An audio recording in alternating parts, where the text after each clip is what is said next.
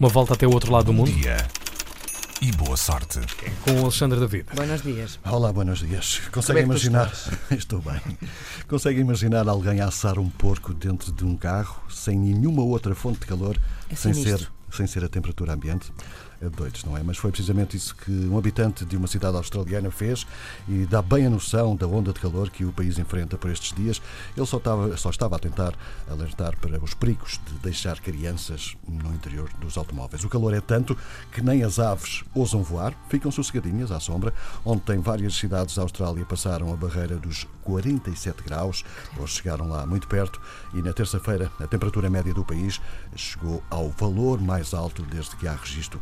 A região está a passar por uma vaga de calor eh, força inédita, que vai continuar pelo menos até ao fim de semana, lastrando ao, à zona de- central da Austrália. As temperaturas extremas juntam-se a ventos fortes vindos do norte, o que resulta num risco extremo e catastrófico de incêndio, diz um alerta dos serviços de meteorologia australianos.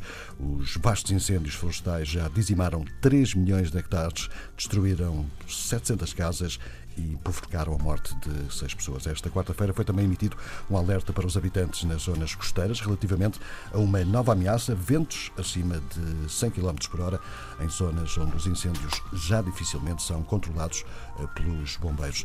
Soube-se, entretanto, ontem que o primeiro-ministro conservador Scott Morrison foi passar férias ao AI, ao Wi-Fi, apesar de ter sido elevado o nível de alerta de emergência por causa dos incêndios e da onda de calor. O facto que gerou uma onda de indignação nos média e também nas redes sociais. Isto acontece depois da Austrália ter sido apontada precisamente como um dos países responsáveis pelo falhanço na Cimeira do Clima eh, das Nações Unidas, em Madrid, no passado fim de semana, que não conseguiu produzir uma declaração final com a regulamentação do artigo 6 do Acordo de Paris, que se refere sobretudo aos mercados de carbono.